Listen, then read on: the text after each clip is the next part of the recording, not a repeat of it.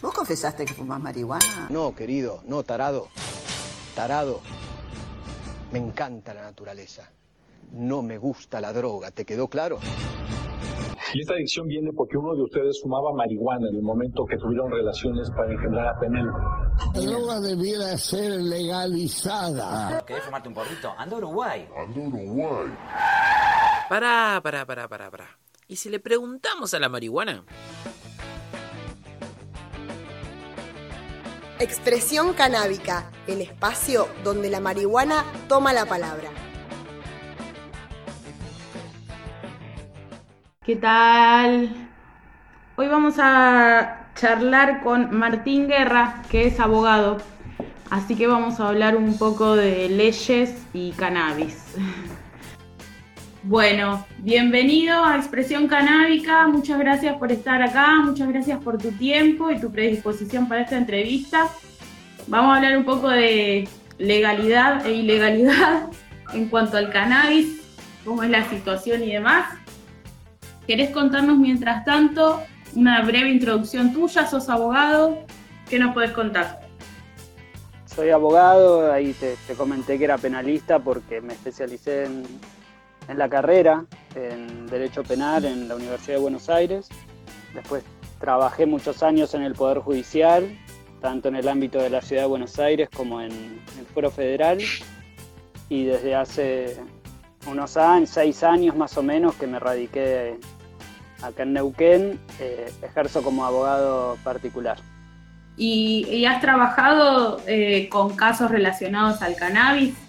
Sí, sí, ejercí defensas penales acá en Neuquén por planteando eh, casos de, de, tenencia para consumo personal que generan, bueno, el inicio de, de una persecución penal, una causa, la intervención de la policía, de los juzgados, capaz por personas a las que detuvieron en la vía pública sin ninguna justificación real, pero les encontraron estupefacientes, ¿no? O lo que Ajá. denominan estupefacientes las leyes.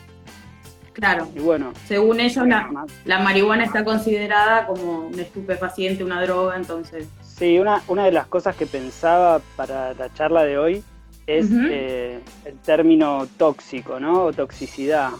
Si podemos pensar que estamos hablando que ya se sancionó una ley de cannabis medicinal, si se va a seguir sosteniendo a, a la marihuana como, como un tóxico concreto, entiendo que un tóxico es algo que atenta o daña nuestra salud y sería lo contrario a una medicina. Me interesaría que por ahí se podés explicar la diferencia que existe entre la despenalización y la legalización, porque Bien. suele ser como un debate bastante recurrente en, en el ámbito del mundo del cannabis, que todo el mundo pide la legalización en su totalidad de la planta, de la marihuana, digamos y por ahí lo que más se escucha hoy en día por parte de los poderes judiciales y poderes políticos y demás que buscan más que nada la despenalización antes que la legalización. ¿Cuál sería la diferencia, Martín?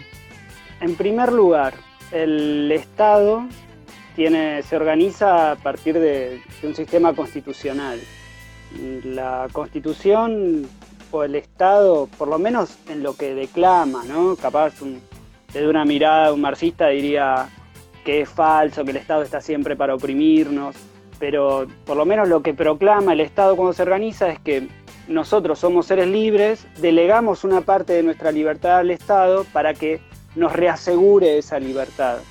Y en principio, toda acción que no perjudica derechos de un tercero no puede ser materia de injerencia del Estado. Es como una reserva moral que tenemos las personas y está consagrada en la Constitución. Se la denomina el derecho a la autodeterminación, elegir nosotros cómo vamos a vivir nuestra vida y qué experiencias queremos tener, siempre y cuando eh, lo mantengamos en, en, nuestra esfera íntima, o bien que no perjudique a ningún tercero.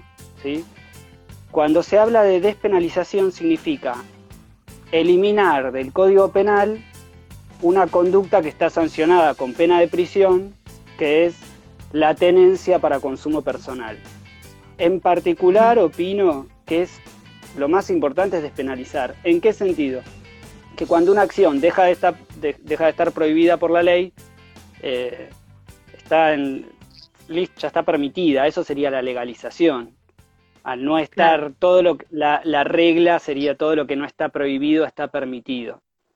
Y sí creo, desde mi punto de vista, que, las personas somos responsables de nuestros cuerpos y, que tiene que ver con ese derecho a que el Estado no vaya más allá de lo que le está permitido por su propio funcionamiento. ¿Se entiende más o menos? Sí, sí, sí, claramente, sí, sí, sí. Condenar a alguien por consumir una sustancia y ese consumo no, no está perjudicando a terceros, no, no, no es materia de, regulación por parte del Estado, es algo íntimo. Es cierto que los discursos que fundamentaron en su momento la, esta ley, la 23737, o la penalización de esta conducta, planteaba que el consumo, las personas que consumen marihuana son proclives a cometer otros delitos, incluso se puede pensar con, otras sustancias.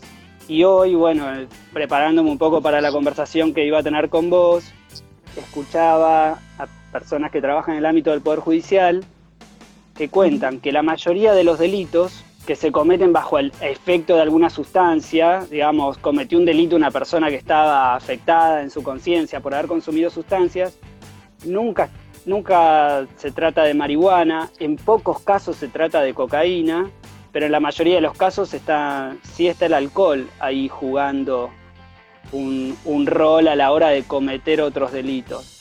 Por lo tanto, es un mito eh, falso que el consumo de marihuana conduce a las personas a cometer delitos. Es la estigmatización social, me parece, más que nada.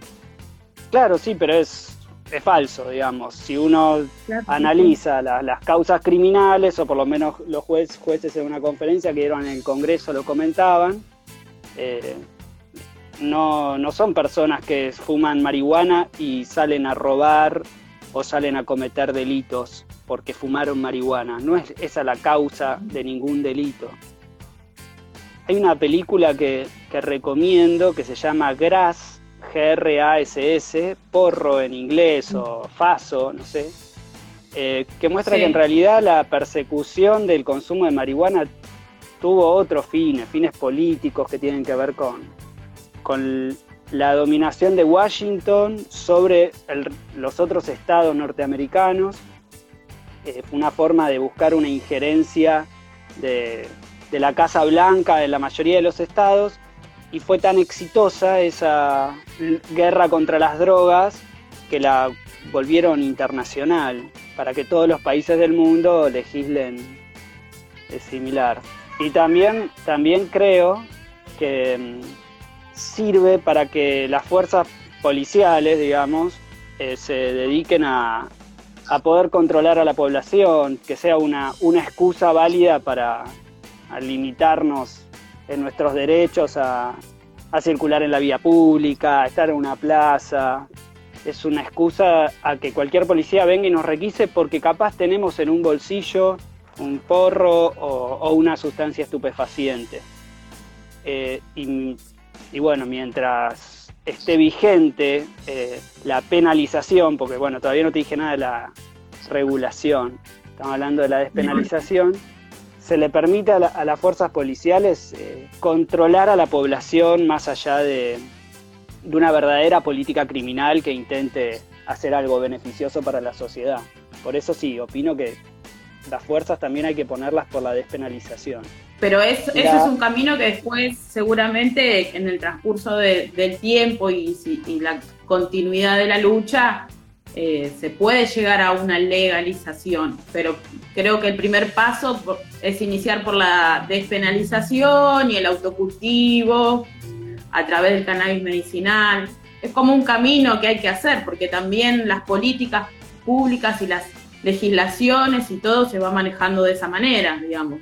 Eh, sí, es cierto, ese es el camino, pero veo, por lo menos en, lo que está pasando en Argentina, que es eh, sobre la protección legal de las personas, de los canabicultores o las personas que, que tienen plantas de marihuana en, sus casas.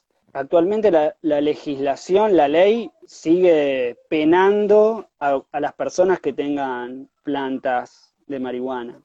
Como canabicultor, si, si tenés la mala suerte de que te entran a robar tus plantas, no podés llamar a la policía, digamos, porque Por ejemplo, te van a llevar. Y también tenemos un montón de canabicultores que han sido detenidos. Creo que hoy estaban diciendo que en Bariloche hubo una, un allanamiento a una persona que tenía plantas en su casa. Sí. Acá en Plotier. Hoy en, bueno, hoy en Bariloche pasó.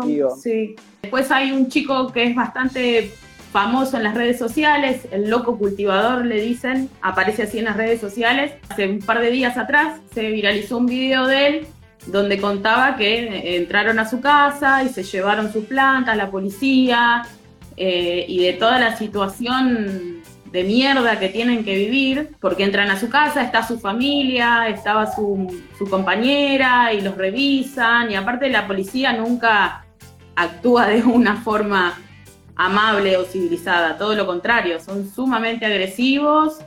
Es una situación horrible, supongo. Nunca me tocó vivir, pero.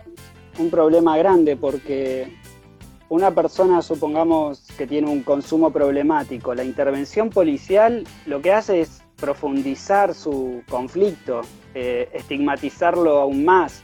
Lo que sí em-, empezó a pasar a partir de, creo yo, de, la intervención de la Corte Suprema hace muchos años en el famoso fallo Arriola, el, máximo tribunal dijo, bueno, si no se afecta a terceros, eh, es inconstitucional esta norma. Es decir, le, pide a los otros poderes del Estado que regulen para que no, no se siga poniendo a la policía como la fuerza del Estado que va a solucionar algún conflicto ligado a las drogas. Pero todavía el Congreso de la Nación no, no, despenalizó, sigue poniendo a la policía como, el, como la fuerza que tiene derecho a intervenir en nuestra vida. Sí es cierto que hace dos o tres años, por unanimidad, el Congreso de la Nación, es decir, todas las fuerzas políticas votaron a favor de una ley de cannabis medicinal. Lo que la 27.350. Abre esa ley, lo que abre esa ley es la posibilidad de investigar el beneficio que puede tener el consumo de cannabis medicinal, enfocándose en, en algunas patologías en las que se hizo hincapié, la epilepsia refractaria, los tratamientos reumáticos, el paliativo que puede traer a las personas que padecen cáncer por, por los dolores, etcétera pero el Estado sigue siendo algo así como el... Y acá para meternos en la pregunta esta que me decías de la, de la regulación, ¿no? El Estado va a ser el que va a autorizar a las personas que pueden cultivar cannabis. Me parece interesante que, bueno, le da esa facultad a la ANMAT, que es un organismo nacional que se encarga de verificar la, digamos, la salubridad de los alimentos, que tenga potestades como para autorizar a las personas a, cultivar, se le da la potestad a las universidades. Ahí también hay todo un camino para andar, creo, de, establecer convenios con las universidades y que las universidades puedan hacer convenios con agrupaciones de canabicultores y, pero... Hoy en día la ley, digamos, no contempla igual al autocultivo ni nada. Eh, hoy en día como que la ley está muy acotada a la investigación y solamente permite, por, ejemplo, ante alguna patología de estas que estábamos hablando recién, comprar el aceite afuera, digamos, porque tampoco se puede comprar eh, nacional. Se compra todo afuera, se trae afuera para ciertas, o sea, es como que es una ley media mentirosa o que no, no, nos, no nos contempla a los cultivadores ni a los usuarios de cada, o sea, le falta mucho, digamos. Sí, sí, es, gracioso que, digamos, por un lado, las personas que necesitan aceite de cannabis porque tienen una prescripción médica, la pueden solicitar a los organismos como de a las obras sociales y las obras sociales se encontrarían obligadas a proveérselo. Lo curioso, por lo menos lo fue para mí, que en esos casos Argentina, como contás vos, importó aceite de cannabis de Canadá, creo, en vez de, de volcarse a las producciones de aceite que existen como una costumbre social, porque las madres cultivan para sus hijos, hijas, y digamos, es como una hipocresía traer aceite importado cuando acá se produce. Eh, y después hubo autorizaciones de, durante el gobierno anterior, que la empresa que vi que está autorizada es una empresa de Jujuy, que es una sociedad del Estado. Es una ley que contempla mucho al tema de investigación, pero, o sea, solamente para el INTA, solamente para el CONICET y, la ADMAT que controle, pero digamos, es todo muy específico y, o sea, como que ellos pueden, pero el resto de los usuarios y, los cultivadores eh, quedamos todos afuera, digamos. Sí, hay algunas legislaciones municipales, y bueno, que parecen interesantes, ¿no?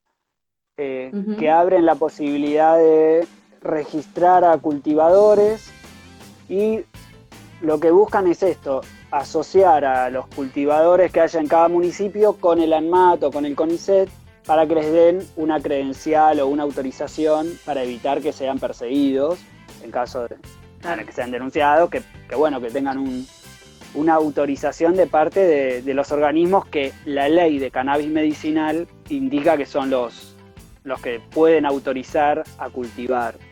En Plotier, bueno, ahora hay una, un proyecto de ley en este sentido. ¿Qué podés contarnos del, proyecto de ordenanza municipal de Plotier? Bien, es un proyecto que está dirigido a que se pueda producir cannabis medicinal en la localidad y bueno, insisto con medicinal porque las personas que lo adquieran tienen que tener algún tipo de autorización médica o de prescripción médica por diversas patologías. En ese sentido el proyecto es bastante amplio, pero sí, está pensado desde el lado de la regulación del consumo. Pero bueno, que las personas que consuman, consuman pero con la mirada de, un médico, con las cantidades que el médico indica, etcétera. Eh, Después abre la posibilidad de un registro en donde los canabicultores puedan inscribirse.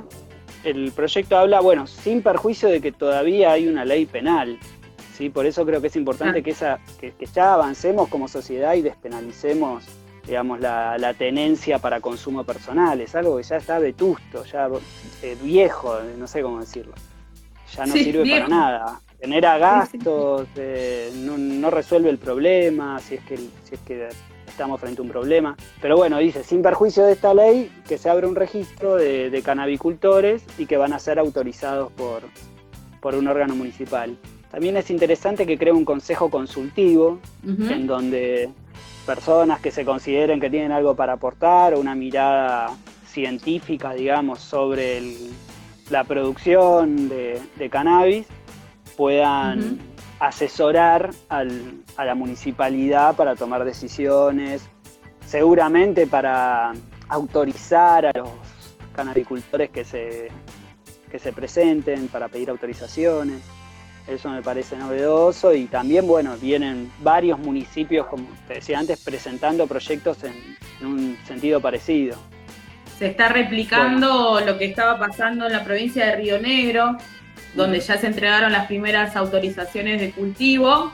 Pero bueno, es todo esto, es siempre estar bajo el ojo del Estado, como pedir permiso al Estado, tengo que presentar un certificado médico, entonces ahí, o sea, seguimos más o menos en la misma línea, pero bueno, también se van abriendo un poco los caminos. Yo supongo que no se puede ir a, a una legalización de una, es lo que todos queremos, pero digamos, si nos ponemos sensatos con cómo funciona la, la política, funciona de una manera y las leyes funcionan de una manera y el poder judicial funciona de una manera, pero es importante también que ya todos empecemos a, a dar la cara, digamos, y a, y a, visualizarnos como cultivadores. Entonces que se refleje en la sociedad que, bueno, es, la realidad es que, no sé, el 80% de la población fácilmente es consumidora de cannabis, digamos, ya es innegable. Se trata de eso, ¿no? Como acabar con, la hipocresía de perseguir a las personas por, por con el consumo de cannabis cuando no hay ninguna justificación real. No hay, no hay justificaciones para eso, racionales o sí política seguramente, de política criminal, de poder a las fuerzas policiales, de poder inventar una causa y, estigmatizar a las personas por el consumo de drogas. Creo que, sería importante que, avancemos en eso, en sacarnos la careta y, entender que no es problemático como puede serlo el alcohol, que, que es de venta masiva, que es una industria importante para la nación. Incluso el tabaco también, en términos de, salud, ¿no? Que siempre se dice que, el consumo de o la marihuana es algo que está vinculado al, a la salud pública. Bueno, el, el tabaco totalmente, mucho más dañino.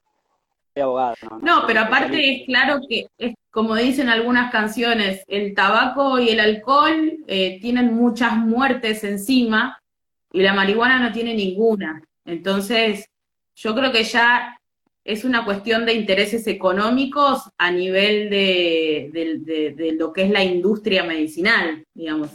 La industria medicinal también es una mafia, juegan con nuestra salud y creo que por ahí viene el tema de la ilegalidad, si se quiere, en, mundialmente. Porque puede ser, puede ser.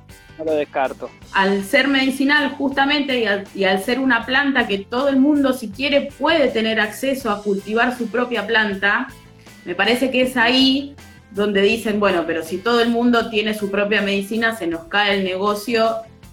Entonces eh, hay intereses políticos y económicos muy fuertes metidos en todo esto también.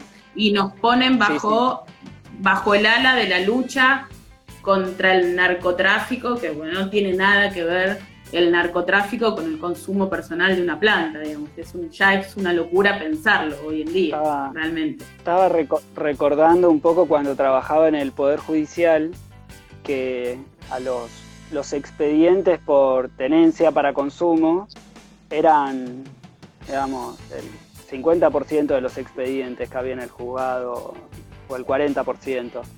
Eh, eran considerados una pérdida de tiempo. Le llamaban, bueno, estos hay que ponerles la plancha. La plancha no es que hacían la plancha, sino que había un modelo ya, todas las causas terminan en un sobreseimiento, no, no sé, no tenemos condenas muy serias por tenencia para consumo, sí, en canabicultores o personas que tenían plantas en su casa.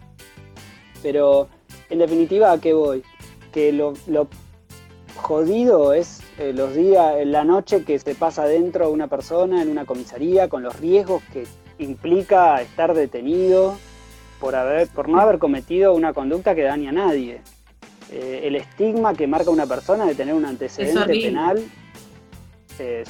lo puede marcar para toda la vida y es algo negativo. Por eso creo que desde los operadores judiciales sería un alivio que, que vayamos hacia una sociedad que no penalice o no criminalice a los consumidores. Yo entiendo este camino, me parece saludable de tratar al cannabis como medicina, pero desde siempre o por mi formación está la libertad y la autodeterminación y que el Estado no se puede meter en, nuestras decisiones personales. Eso es mi, mi posición.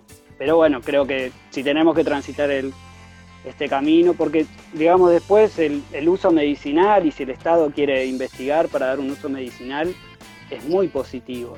Sí, pero que se nos deje de juzgar y de perseguir por, por consumir lo que cada uno quiera consumir en su, en su privacidad, ya, ya eso tiene que, desaparecer, digamos, es una locura.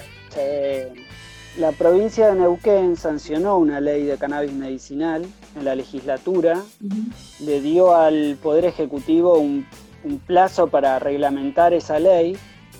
Lo que dice básicamente es que algunas patologías médicas que ya han corroborado que el cannabis es muy efectivo, que bueno, que se puedan tratar con cannabis y se encomienda que el instituto, que es el organismo de la seguridad social más grande acá de Neuquén, eh, sea el encargado de proveer cannabis medicinal. Y bueno, también es una deuda pendiente del gobierno provincial reglamentar esa ley. También, bueno, es un marco para los municipios hacer lo que estamos haciendo. Pero bueno, quería también decirlo. Sí, no, es importante brindar toda la, la mayor información posible. Creo que, que en estos tiempos de lucha lo mejor es mantener informado todo el tiempo, largar la data, pero la data real, digamos, que no se filtre ninguna información que, que sea falsa, porque todavía hay gente que sigue diciendo cualquier cosa sobre la marihuana. Se criminaliza y se trata de delincuente o de, qué sé yo, de, que tenés una situación problemática por su, consumir tal o cual sustancia en el ámbito privado de tu casa o de tu casa o de donde sea, pero en un ámbito privado sin molestar a nadie, eso ya tiene que dejar de, suceder, digamos, porque eh, no, no, no tiene ningún tipo de sentido común, o por lo menos yo no le encuentro ningún, ningún tipo de sentido común, pero bueno, es real que hay mucha gente todavía que sigue estigmatizando y hablando pavadas en cuanto a todo este tema eso también es, es, un trabajo social que hay que hacer de cambiar. Sí, sí, eh, totalmente, nos falta hacer eso seguramente. Sí, sí. Desmitificar, una de eh, las propuestas de, de, la agrupación de canabicultores de Plotier es demitificar el, el cannabis, eh, cómo está instalado socialmente, trabajar. Un proyecto de, de ordenanza también hace mención a eso, de campañas de concientización. Están haciendo un trabajo muy lindo los chicos de canabicultores y aparte súper comprometidos, están juntando muchas firmas. De paso decimos, están juntando firmas eh, a través de, internet también en, la, en el Instagram de Canabicultores. Abajo hay un link donde pueden entrar y pueden dejar su firma virtual. Así que pasen por ahí, eh, sigan a Canabicultores y dejen su firma. que está bueno apoyar igual, está bueno decir esto iba a preguntar, Martín, en cuanto a la ley nacional, al marco nacional, hay un nuevo proyecto. Hicieron un borrador y ese borrador aparentemente fue aprobado por el presidente de la Nación para modificar esta ley, eh, la 27.350, donde eventualmente se va a tener en cuenta y se va a considerar también a los canabicultores y crear un registro nacional. ¿Cómo es más o menos eso? Bueno, es, tal cual lo estabas diciendo vos. Lo que leí que la modificación, bueno, la ley 23737 realmente tiene penas muy graves para las personas que tengan semillas o, estén o tengan plantas de cannabis. Lo que dice el proyecto es que si tienen la autorización no van a ser penados. Sigue manteniéndose una pena muy grave de 4 a 15 años de prisión, pero salvo que tengas autorización de parte del gobierno. Claramente el camino de la regulación, que no es una despenalización abierta, es, eh, bueno, se mantienen los castigos penales, pero si tenés autorización, si pediste la autorización, a, armar un, registro donde las personas que, que quieran cultivar puedan inscribirse y lograr una autorización. La reforma en Uruguay fue parecido capaz a la, a las discusiones sobre el aborto en Argentina, donde se pudieron expresar en el Congreso de la Nación un montón de personas para, para lograr la, despenalización o la legalización del consumo.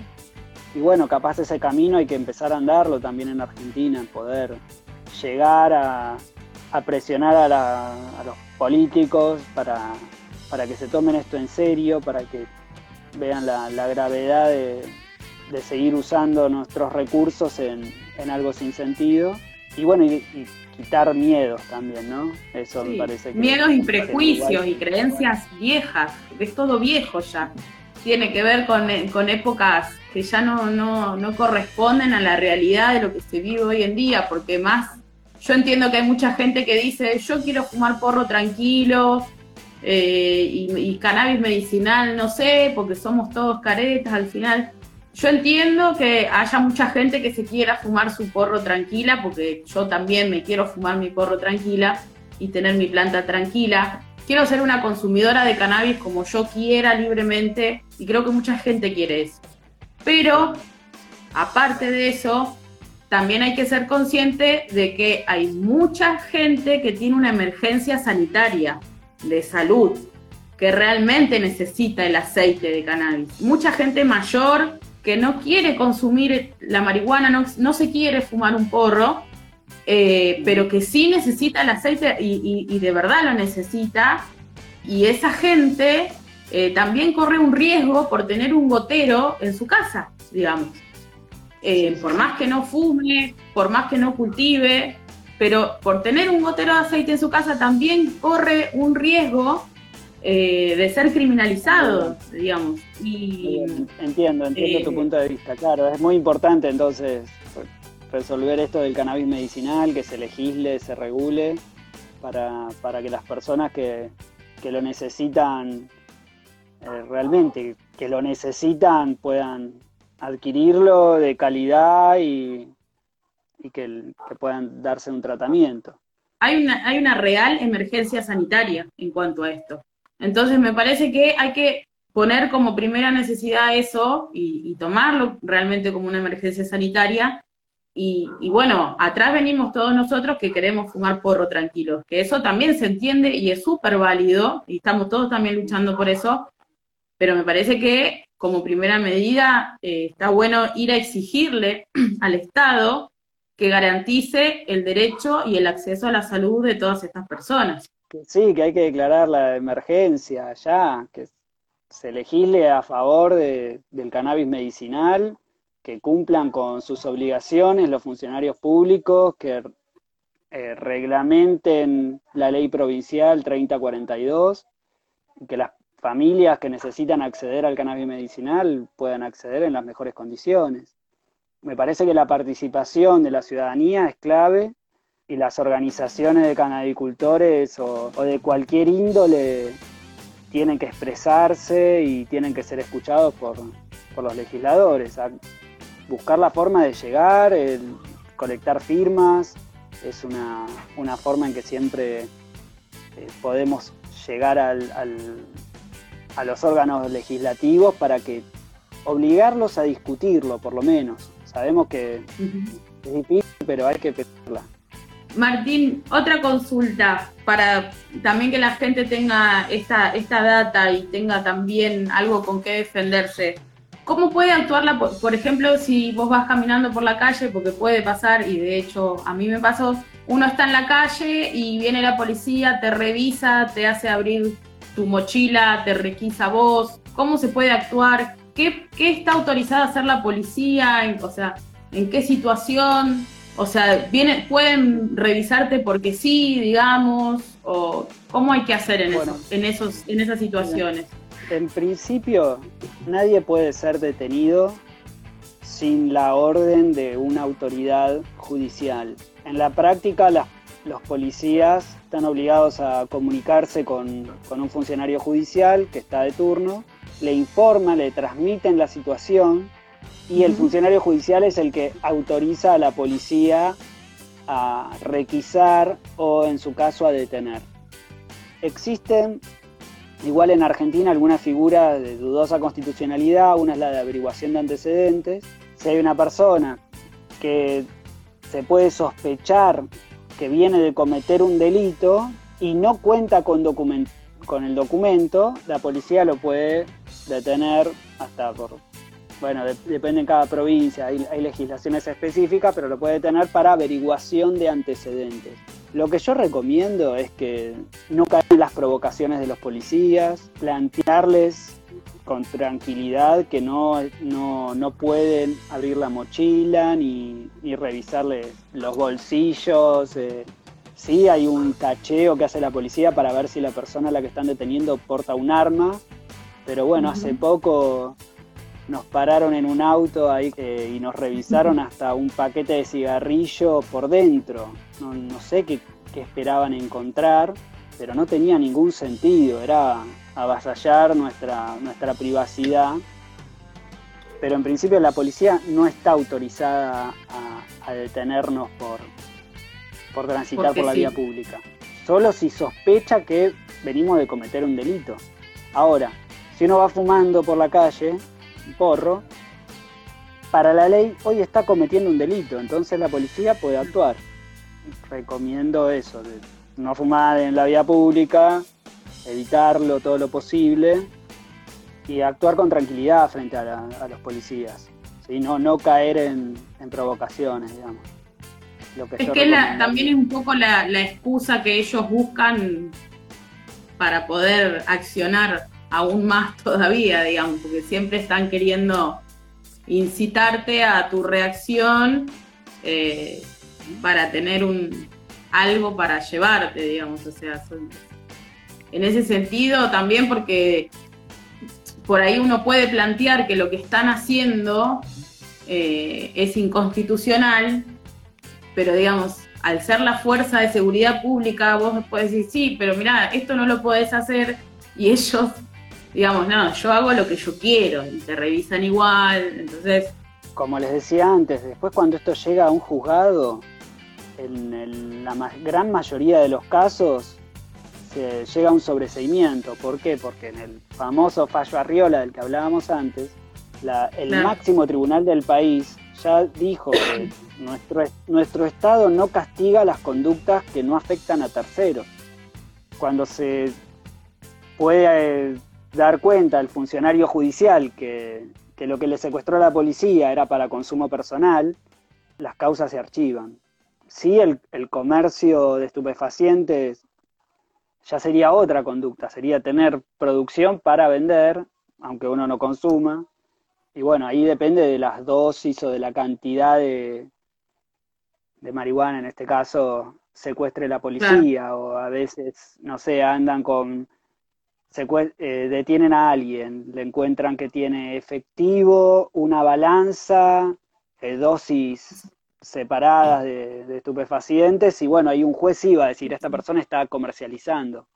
Pero si uno tiene poco, es tenencia para consumo, sepa que no va a terminar en una cuestión eh, que va a ser sobreseído, que la justicia va a archivar la causa, eso quiero decir. Pero bueno, el garrón Claro. capaz nos lo comamos, digamos. eh, y es lo mismo que, por ejemplo, que te encuentren con un gramo de marihuana, que te encuentren con 10 gramos, ¿tiene algún tipo No. de diferencia? No hay un, un límite. Creo que sí, que si uno tiene un kilo, capaz que va, va a depender de cada juez. Como les decía antes, ya la, la Corte, el máximo tribunal del país, dijo la tenencia para consumo no puede ser penada. Es inconstitucional el artículo 14 de la ley 23737. Lo que dijo la Corte por cómo es nuestro Estado, cómo está organizado, no obliga al resto de los jueces del país. No, no están todos obligados a seguir ese alineamiento. Capaz que un juez de Río Negro, como vi en un fallo, decía, ah, sí, esta persona tiene plantas, es consumo personal, pero como vive con, un- con su mujer y sus hijos, está afectando a terceros por tener una planta en su casa. Afecta a su hijo, no sé, algo así. Ahí va a quedar al criterio de, de cada juez. También había casos en donde decían, bueno, tiene 10 kilos de marihuana en plantas, pero no se pero habían, había empezado la planta con la tierra, se habían hecho pericias sin considerar que de la planta quizás lo que se extraen son los cogollos, las flores, variaba bastante la cantidad que uno puede extraer de unas plantas a, a, bueno, el, el pesaje de, de los cogollos o, o de las flores. Pero Sí, bueno, sí. queda al, al criterio de- del juez que le caiga la causa. Claro. Eh, Y en, y en Claro. caso de un allanamiento también es, es lo mismo si tenés una planta o 50 plantas, digamos. Si- por más que tengas Mientras- una, igual, tener semillas ya está, está claro, complicado. también. A veces, bueno, ahora en, en Facebook vi bastante que la policía muestra secuestros de plantas en las casas y a veces plantines chiquititos secuestran y sacan Sí. fotos como un, un golpe al narcotráfico y ya, bueno, socialmente es gracioso, nos reímos, pero mientras los políticos no, no- no se den cuenta que la costumbre de, de nuestro pueblo es la de habilitar el consumo, de, de un consumo masivo de, de cannabis, que los políticos no se hagan cargo de eso, va a seguir todo igual. Y tenemos que ir todo el tiempo también revisando lo que decimos, hay cosas que tenemos que ver nosotros también, nosotras. Seguramente, sí, sí, hay muchas cosas para plantearse de los dos lados, pero bueno, está bueno también hablar del tema y que y que socialmente se hable del tema y deje de ser un tabú. Entonces está, está bueno empezar a agitar y hablar de esto y no parar de hablar nunca eh, y cada vez ir propagando más la información, que llegue a los poderes del Estado que correspondan. Sí, yo pensaba que en el 2015 el que era el asesor del presidente anterior dijo que iba a legalizar la marihuana. Durán Barba se llamaba. Porque si ellos ganaban, como eran liberales, iban a legalizarla. Después el kirchnerismo también dijo lo mismo, pero capaz hay presiones internacionales, qué sé yo, capaz es un bardo. Pero sí que es una cuenta pendiente de, nuestro Estado. Sí, con toda la sociedad, con toda la sociedad, porque ya, ya, no, ya no queda espacio para la hipocresía, digamos. Eh, ya, ya está, todos, todos consumimos, o la gran mayoría del pueblo consume, de alguna u otra manera consume, sea medicinal o recreativo o lo que sea, pero eh, no, no, se puede seguir careteándola más en ese sentido de que, de que es un tabú, de que no se habla, sino como que, bueno, basta eh, demos la cara, luchemos por eso. También están los poderes mediáticos, ¿no? Que crean conciencia, crean una verdad que muchas veces no es real. Y bueno, los, voceros principales de, los grandes medios de comunicación siguen viendo a la, a la marihuana como una droga o como un flagelo, más allá de que tengamos una ley de cannabis medicinal que entiende que el cannabis es una medicina, siguen planteando los mismos prejuicios de siempre. En, esa película que recomendaba antes, eh, muestran que los discursos contra la marihuana se cae el mito, pasan unos años y vuelve el mismo mito. O sea, socialmente se acredita que la marihuana, no sé, no produce esquizofrenia, no produce locura. Bueno, pero en 10 años un periodista lo vuelve a repetir y lo vuelve a instalar socialmente también es otra pata de, que se siga sosteniendo este sistema, que los medios de comunicación tienen, no sé, una, una agenda donde no les interesa la despenalización. Es que ellos responden a las grandes corporaciones, digamos. No es que los medios de comunicación están para informar a la sociedad. No, eso ya no, podría, dejemos de creer. o sea, hay, hay videos contundentes, ¿no?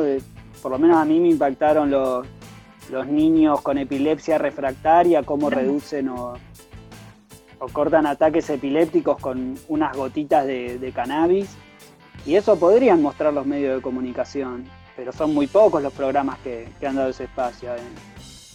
Pero bueno, para mí los medios de comunicación responden a las grandes corporaciones y sus intereses, que lejos está de los, de, los intereses sociales, digamos, es todo lo contrario.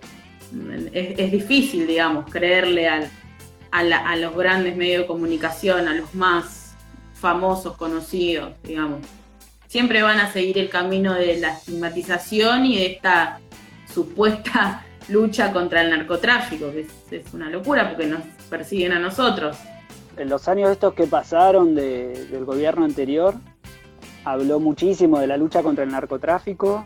En realidad fue, bueno, según las estadísticas, lo que aumentó fue la persecución de consumidores y bajó la persecución de narcotraficantes, pero a los, a los efectos estadísticos decían, bueno, tenemos, multiplicamos los casos de, en la lucha contra el narcotráfico, pero porcentualmente lo que aumentó fue la persecución de pequeños consumidores.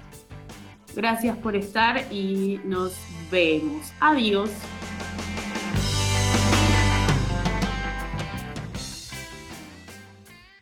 De cada tanto me fumo un porro. ¿Te gustó lo que escuchaste? ¿Querés saber un poco más o aportar algo? Comunícate con nosotros, nosotras y nosotres a través de Instagram en arroba flor del sur grow o por mail a gmail.com Regodeate con los charutos y a la gilada ni cabida.